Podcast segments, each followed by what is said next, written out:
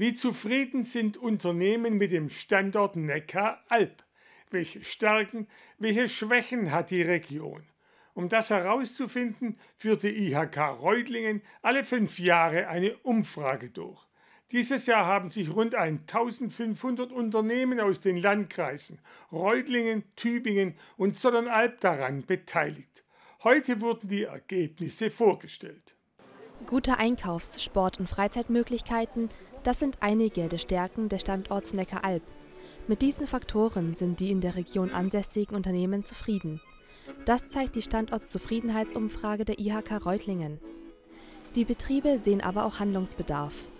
Unternehmen sind mit der Verfügbarkeit beruflich qualifizierter Fachkräfte unzufriedener.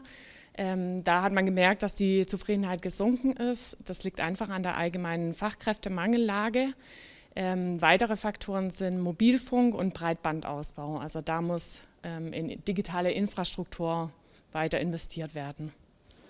Alles in allem sehen die Unternehmen die Region aber als einen starken Standort an. Die Betriebe haben der Region im Schnitt eine gute Bewertung gegeben nämlich die Note 2,2. 23 Prozent der Betriebe wollen sogar expandieren.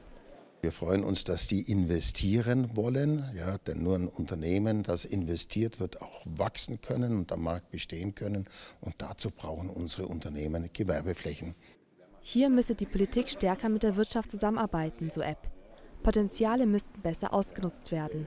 Bei der Pressekonferenz kam der IHK-Hauptgeschäftsführer auch auf die angespannte Gaslage zu sprechen.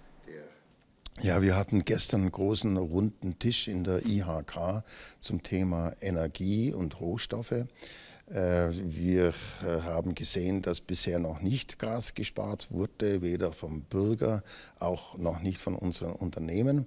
Das liegt vielleicht zum einen daran, dass der Bürger das noch gar nicht merkt und die Unternehmen produzieren noch, weil sie natürlich befürchten, dass das Gas noch, noch teurer wird.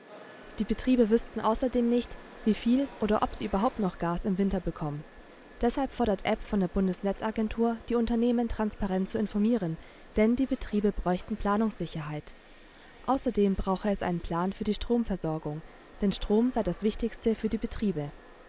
Und von daher ganz klar die Forderung der Wirtschaft und der Industrie- und Handelskammern und unseres Dachverbandes, bitte ein Umdenken. Wir brauchen unsere Atomkraftwerke jetzt am Netz und keine Notfallpläne. Das ist ja alles technisch nicht machbar. Da müssen wir weg von einer bestimmten, ich sage sogar provozierend Naivität, die jetzt noch herrscht. Ob Strom, Gas oder Öl, die Preise für Energie schießen in die Höhe. Deshalb sei das dringendste Anliegen in der Wirtschaft, dass etwas gegen die exorbitanten Preise getan werde, so der IHK-Hauptgeschäftsführer abschließend.